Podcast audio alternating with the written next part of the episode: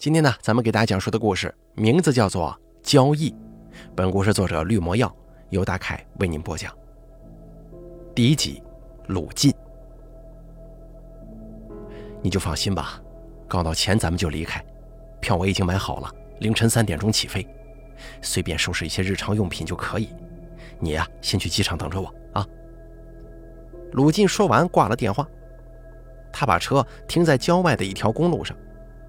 午夜十二点，周遭已经没有什么过往车辆了。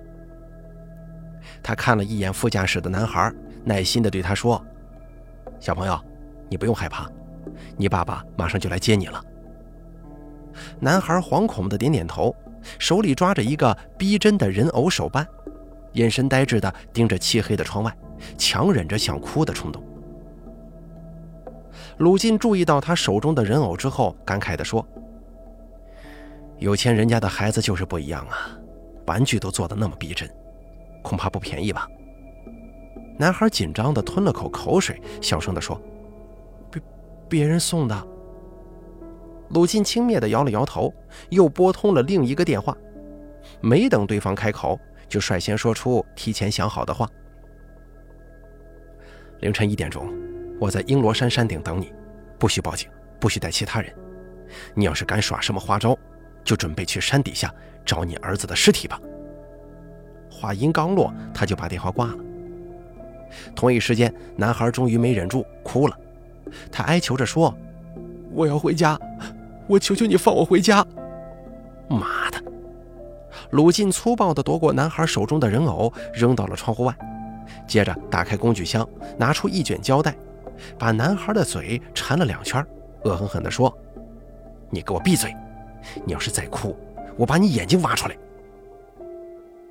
男孩惊恐地抽泣着，他用左手狠狠地掐着右手，试图依靠疼痛来转移自己的注意力。好不容易才止住了哭泣。鲁晋发动汽车往英罗山的方向开去了。十多分钟之后，鲁晋开车来到英罗山的半山腰，山上的路蜿蜒陡峭。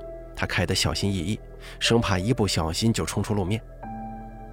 这个时候，山路前方出现一个男人，站在路中间，挡住了他们的去路。陆金按着喇叭，怒气冲冲地把脑袋伸出窗外：“你给我让开，找死啊你，狗日的！”那个男的不为所动，面无表情地盯着鲁金。男人长得很壮实，衬衫紧绷着，肌肉仿佛都快要把衣服给撑破了。你他妈的！我撞死你！鲁晋愤恨地踩下油门，可是车子没动，不仅没动，连引擎也熄火了。男人缓缓地走了过来，眼看着离汽车越来越近。刹那间，鲁晋把男人的脸看成了自己的脸，仿佛双胞胎兄弟一样。他赶忙低头重新打火，可汽车还是毫无反应。当他抬起头来的时候，男人消失了。鲁晋挺直腰杆，伸着脖子朝四周张望，汽车附近没有任何人。鲁晋问身旁的男孩：“那个人呢？是不是躲起来了？”男孩摇着头，一脸惊恐地看着鲁晋。鲁晋扯下男孩嘴上的胶带，又问道：“你没看见吗？那么大个人，你看不见呢？”男孩还是摇着头。真是奇怪了，明明有人，怎么不见了呢？鲁晋壮起胆子跳下车，双手捏成拳头，探头探脑的在汽车四周仔仔细细的巡视了一番，没有发现任何人影。鲁晋重新回到车上，又询问男孩：“你真没看见那个人呢？还是说看见了，却不知道他躲哪去了？”“我、我、我什么人都没看见。”男孩拖着哭腔回答。“这地方不干净啊。”鲁晋试了好几次，车子仍然处于熄火状态，怎么也发动不了。他忽然之间想起，这英罗山十分偏僻，曾经就传出过闹鬼的谣言，几乎没有人住在山里，而且山中还有许多墓地，这也是他为什么会选择在这里交易。现在汽车不动了，也不能这么干等着呀。他下车走到路边观望，发现山上不远处有一间房子。亮着两三点灯光，他心想，这户人家住在这么高的地方，肯定是有交通工具的。要不过去先瞧瞧看，说不定能找到什么办法。他带着男孩离开公路，走进林子，径直往传来灯光的房子而去。当他们刚走出几十米远，身后停着的汽车突然发出一阵轰鸣，直挺挺地冲出路面，滚下山坡了。我的天哪，什么情况？鲁金咽了口口水，额头渗出一层细小的汗珠。当真有这么邪门吗？他提着男孩的衣领，继续往山上走，并且交代：“待会儿你别出声，万一有人问，你就当自己是个哑巴，什么也别说，知道吗？”否则我就把你一个人留在山里。嗯，我我我知道了。鲁金皱着眉头怒视男孩，接着说：“刚才我怎么说的？你现在是个聋哑小孩，不可以说话的。”这次男孩没说话，只是一个劲儿点头。一会儿之后，他们来到房子跟前。房子只有一层，屋顶盖着红色瓦片，墙壁上贴着白色瓷砖。是一间十分传统的中式房子。房子前的空地上停着一辆皮卡车，破破烂烂的，但应该是能够正常上路的。突然，一阵狗吠从房子一侧传来。鲁金跟男孩谨慎地猫在汽车旁，他从腰间取下一把砍刀，朝房子的方向走了过去。第二集，白中。今天下午，白中接到一个陌生号码，对方用了变声器，电话那头传来一个低沉的声音，听起来就像个机器人。对方说绑架了他七岁的儿子，让他准备一千万，晚上再等他通知。其中九百万打进绑匪的私人账户，账户是外国户头，事后即便警方查到也没有办法冻结账户。另外带一百万现金过去。白忠答应了绑匪的要求，但前提是得见到儿子之后才肯通知公司的人员打款，并且必须当面交易。他不敢报警的，毕竟能用钱解决的事儿那都不叫个事儿。他有数十亿资产，区区一千万算得了什么呢？没必要为了这点钱激怒绑匪。当然，为了以防万一，他随身带了一把手枪防身。就算他不小心开枪打死了绑匪，那也属于正当防卫。况且他还拿到了绿卡，到时候找个厉害的律师，照样逍遥法外。毕竟类似的事儿他以前就干过。一年前他误杀了一名商业伙伴，现如今不还是屁事儿没有吗？半个钟头前，绑匪又打来电话，通知他去英罗山交易。此刻他正在驱车行驶在英罗山的路上。再过二十分钟，应该就能抵达山顶。来的路上，他发现一辆燃烧着火苗的汽车，躺在山脚下的乱石堆里。白中有些担忧，生怕是绑匪的车。如果真是这样，那么他儿子的命恐怕也保不住了。所以他下车去查看过，车里并没有人。确认过这一点之后，他担心汽车会爆炸，就赶紧离开了现场。这个时候，天上下起了雨，豆大的雨点砸落在车窗上，模糊了他的视线。他打开雨刮器，心想下雨也好，这样就可以浇灭那辆事故车的火苗了。可是他万万没想到，这个雨越下越大，大到雨刮器都无法清扫车窗前的视线。他把车速减缓，突然山上滚下一块大石头，狠狠地砸在车头上。汽车头重脚轻地翘起来了，后车轮悬在半空当中转着，扬起一阵水花。他恶狠狠地咒骂几句，提着一个黑色牛皮袋走下车，显得有些不知所措。万一延误了交易时间，绑匪撕票，那可就糟了。这个时候，他发现远处有间房子，里面亮着灯，他似乎又看到了一丝希望，就拔腿往房子跑去。想去寻求帮助，他来到房子前，用力敲了几下房门。第三集，交锋。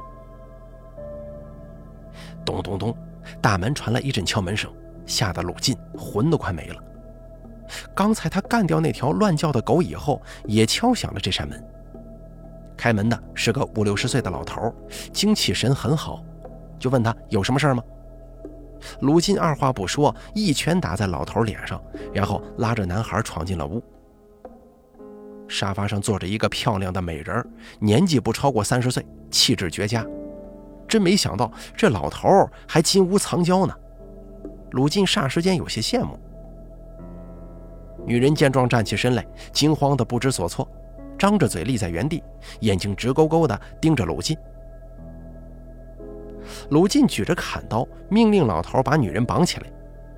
他本以为老头会反抗，毕竟这个老头子身材魁梧，长得很是粗犷。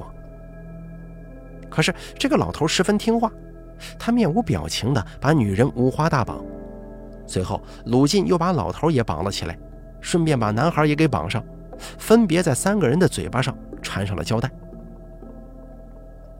鲁进把三人关进厕所，刚准备坐进沙发。给男孩的爸爸打个电话，问问情况。结果一阵急促的敲门声，吓得他赶紧从沙发里就跳起来了。谁呀？这么晚了？鲁进问道。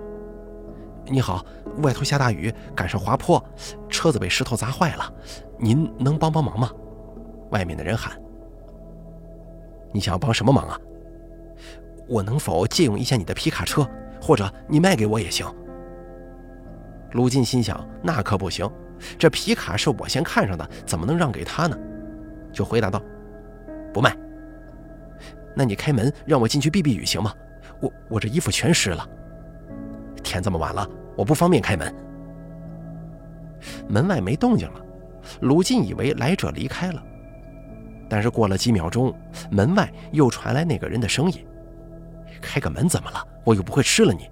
这世道还真是没好人了，是吧？”鲁进有些不快，心想：“你这家伙还真难缠呢，干脆把他也绑起来。”他把砍刀藏进衣服里，把门打开了。开门之后，鲁进又吓了一大跳，因为门外站的那个人，他认出来了，就是男孩的爸爸。不过还好，对方不知道他的长相，所以并没有起疑。进来吧，鲁进笑眯眯地说。他打量着白中。看他手中提着一个黑色的袋子，心想里面一定装着一百万赎金，感到十分高兴。看来对方是没爽约的。谢了啊，白中客气地说。怎么，就你一个人呢？鲁进不动声色地问。没错，就我一个。白中走进屋内，从口袋里抽出一沓钞票，递给鲁进。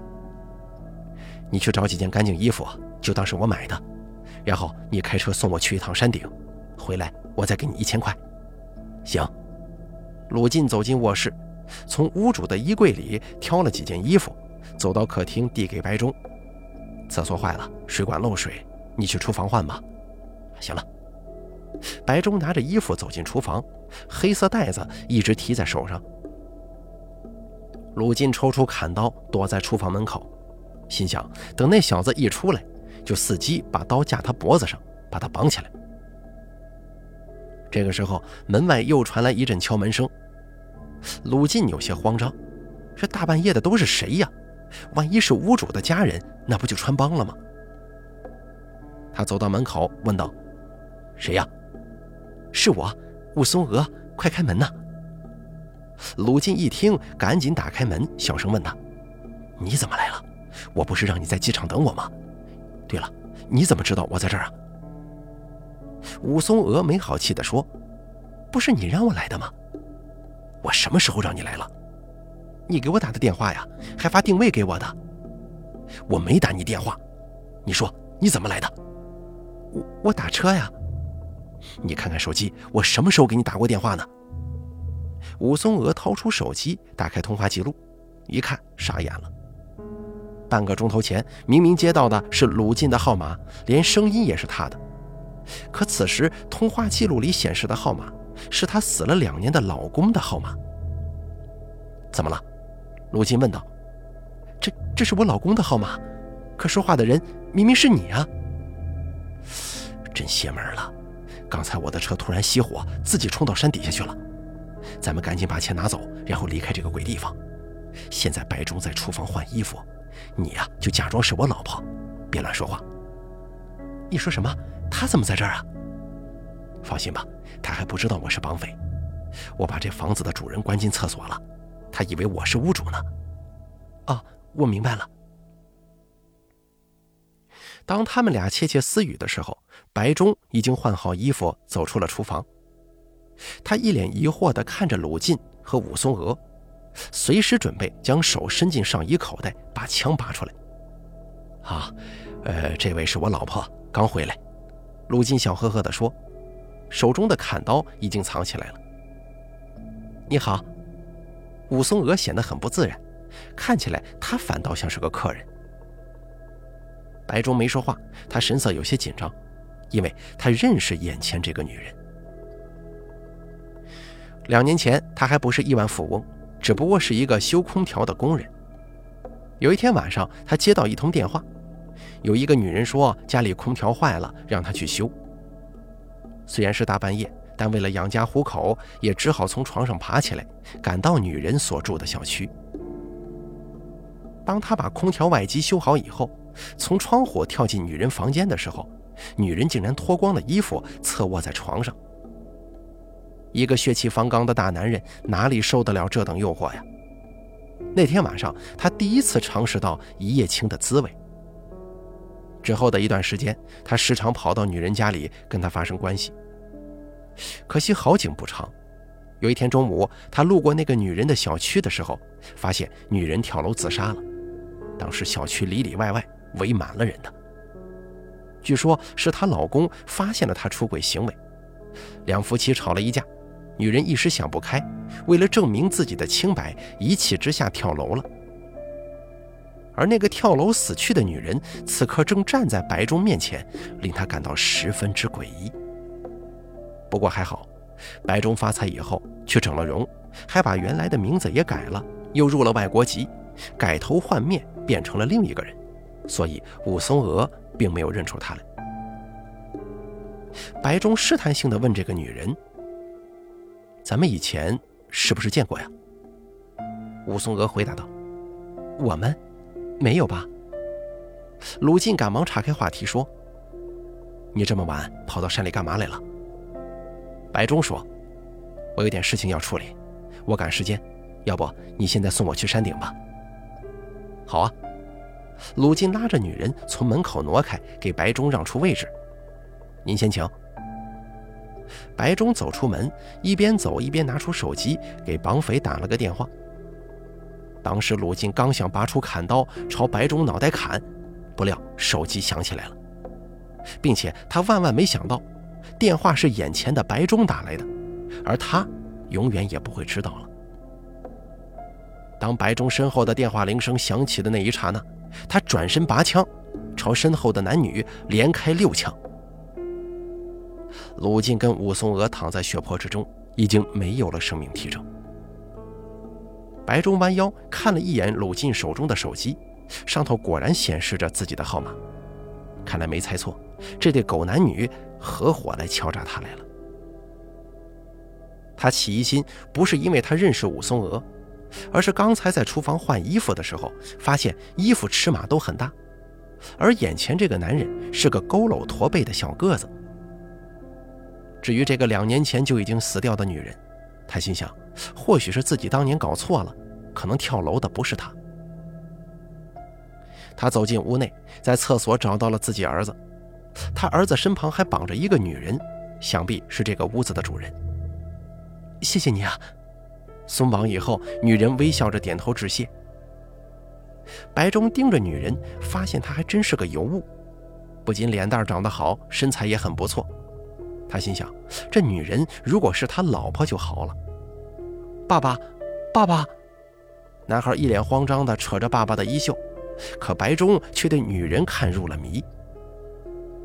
白忠问道：“你男人不在家吗？”女人回答：“他不是在你身后吗？”什么？白忠疑惑地扭过头，一把尖刀刺进了他的后背。疼得他瞬间瘫软倒下，手中的枪也抓不住，掉在了地上。男孩吓得尖叫连连，女人把男孩拉到自己身前，用手捂住他的眼睛，轻声安抚着说：“儿子，别怕，有妈在呢。第四集，因果。屋子的男主人虽然年纪有些大，但身体却很强壮。他拖着只剩下半口气的白忠来到客厅。白忠疼得龇牙咧嘴，他惊恐地发现，刚才躺在地上的鲁晋跟武松娥的尸体，此时已经失踪了，只留下一滩血迹。你想知道前因后果吗，我的客人？男主的嗓音很低沉。你你别杀我，我有钱。白忠费力地举起手，指向厕所门口的黑色袋子，里头有一百万，你先拿着，别别杀我，事后我再给你一千万。哼！屋主举起手放到白忠的额头上，你拿着我的钱还想贿赂我，真是可笑啊！刹那间，从前抹除的记忆又回到了白忠脑袋里。当他刚弄明白一切是怎么回事的时候，尖刀已经刺进了他的心脏。白忠死了之后，尸体发生了变化，他变成了一具人偶，只有巴掌大小。随后，这间房子也开始变化，白色的墙壁变成了绿色的墙纸，上面印着过时的花纹。屋内的家具也变成古老而又过时的款式，充满了年代感。整间房子最后幻化成一栋破败的两层式木楼，看上去比屋主的年纪还要大。屋主走到男孩身旁，把手放在他额头上，恢复了早先被抹去的记忆。这个时候，男孩认出了眼前的女人，这是他妈妈。妈妈，男孩不可置信地拉着女人的手。你们走吧，踏踏实实过日子，这才是正道。屋主打开咯吱作响的木门。再见了，女人感激地说。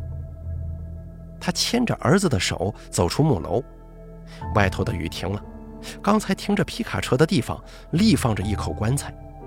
女人拉着儿子的手，消失在了黑夜里。第五集，白逸超。那个时候，白忠还不叫白忠，叫白逸超。那时候，白逸超也不是亿万富翁，而是个修空调的师傅。本来他靠这门手艺能舒舒服服挣点钱过日子，可是啊，他偏偏爱吃喝，爱打牌，存下的那一点积蓄全部花光了，还欠下一屁股债。有天晚上，他从朋友口中打听到英罗山有个大师能帮人实现一个愿望，就跑来试试运气。隔天上午，他就驱车来到英罗山，在山中转了好几圈，才找到大师的住所。那是一栋老旧的木楼，木楼前的空地上还立着一口棺材，即便是在大白天，看着让人不寒而栗呀。他走上台阶，发现门虚掩着，就推门走了进去。大师，白逸超四处张望，发现客厅左右放着两张玻璃展柜，里头放着许多小人偶。一个个做的栩栩如生，仿佛缩小版的真人一样。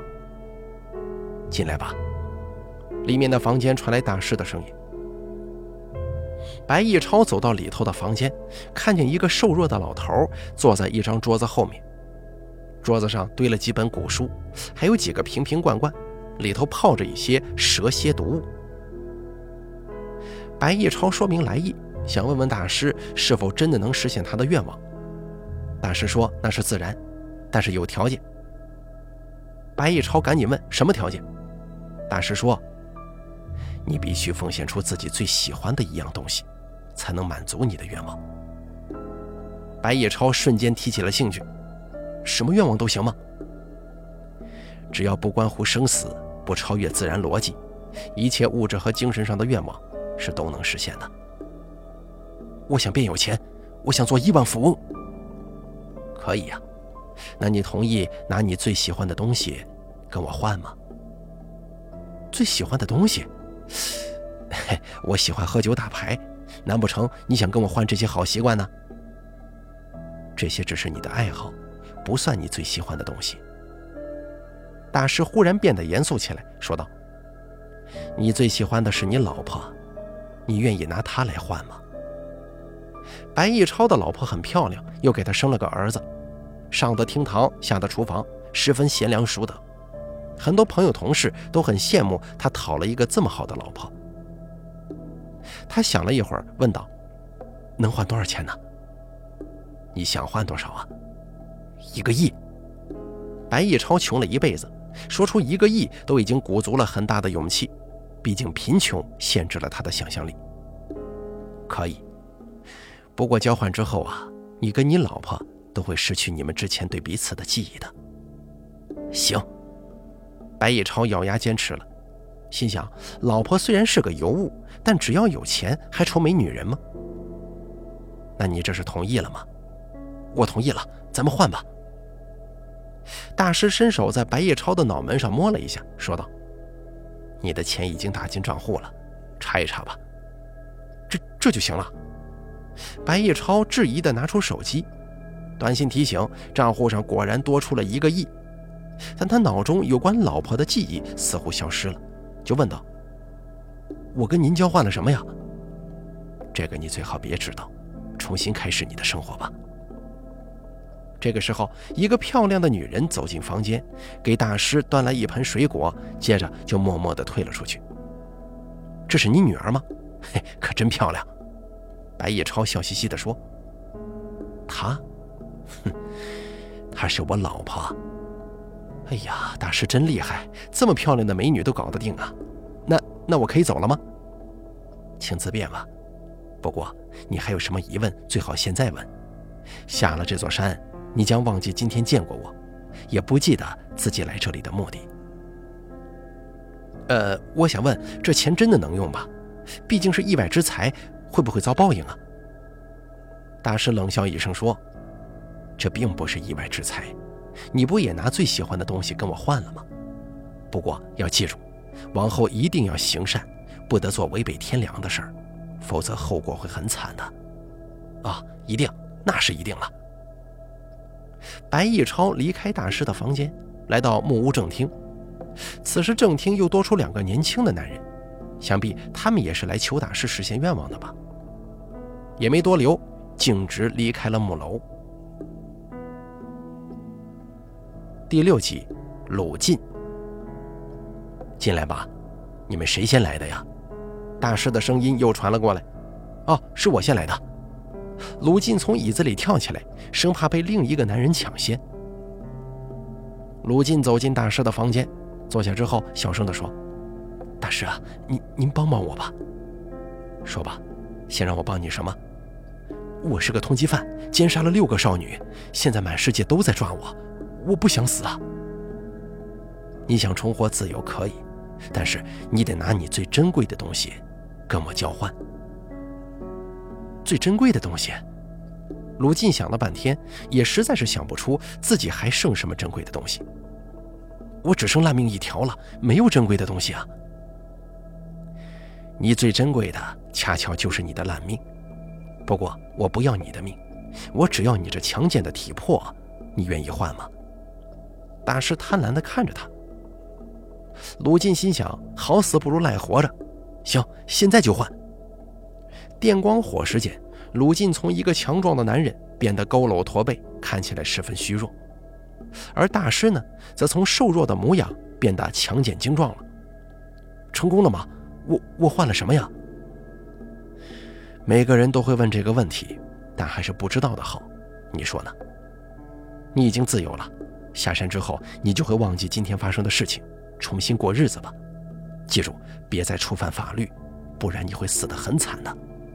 啊，谢谢大师啊！鲁晋跪在地上磕了几个响头，就高兴地走出了木楼。第七集，宫崎。宫崎是最后一个走进大师房间的人，他面色憔悴，一副郁郁寡欢的模样。大师，你能让我老婆活过来吗？把前因后果跟我说说吧。宫崎低着头开始讲述。前段时间我从外地出差回家，发现家里有男人出现过的痕迹，但不是我留下的。比方说烟灰，还有老婆身上的吻痕，以及男人对老婆出轨之后产生的种种直觉。我质问他，可他死活不承认，他说修空调的师傅来过，所以留下了烟灰，身上的吻痕是蚊子咬的。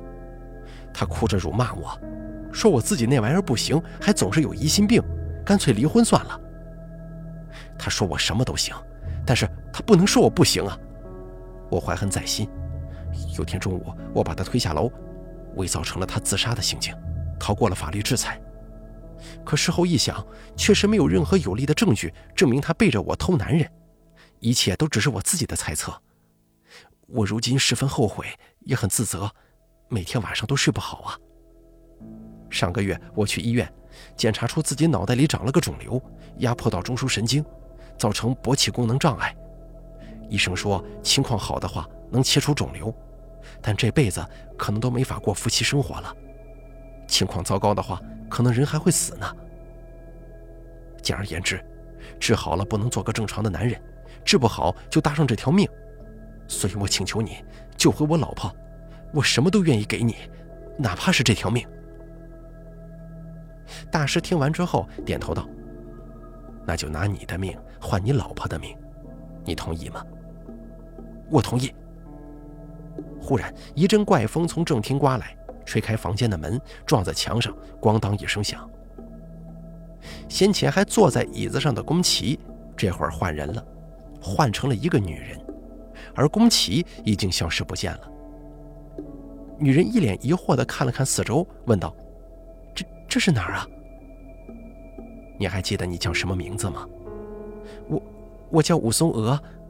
我为什么会来这里啊？”大师不回答他的话，反问道：“你还记得你老公吗？”“我我当然记得呀。”他上个月出车祸死了。走吧，做个贤良淑德的女人，你会过得很幸福；否则，必有灾祸。武松娥还是有些茫然，起身离开了这间奇怪的屋子。他离开英罗山之后，在山脚下的公路旁伸手拦下一辆的士。他刚上车，一个男人走到车旁，脑袋伸进窗户内，对他说：“美女，建议拼个车吗？”在市里把我放下就行。行，你上来吧。”武松娥说，“谢谢了。”一年后，鲁晋正式向武松娥表白，可武松娥嫌他穷，他感到很沮丧，心头就生出了一个计划。在他担任保安的小学里，听说有个小孩的爸爸是个华裔富商，就动起了歪脑筋。第八集。人偶。一所小学外的绿化带旁，一个衣衫褴褛的老头戴着一顶草帽，盘腿坐在树荫下乘凉。老头身前铺着一块白布，上头放着各种各样的人偶手办。人偶有男有女，有老有少，有胖有瘦，做得十分逼真。除了体积很小之外，细节比例跟真人几乎没有什么区别。这个时候，有个小男孩走出校门口，冲到老头的摊位前，俯下身子，兴致盎然地仔细观摩着每一个人偶。你想要吗？老头问。男孩微笑着点点头，可是下一秒钟，笑容消失了。可是我现在没钱，你等一会儿，我去找我妈妈拿钱。这个不要钱的。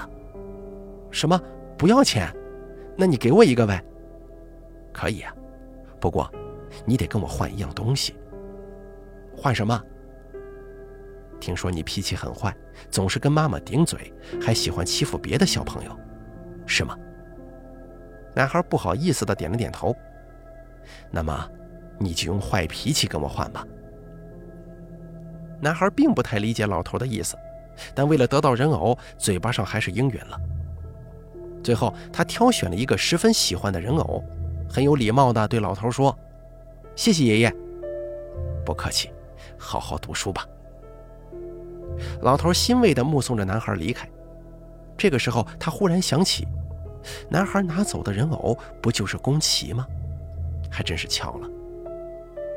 这个男孩是宫崎素未谋面的私生子，他从小没爸爸，也难怪脾气差。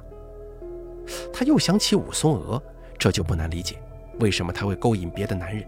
或许是出于报复吧。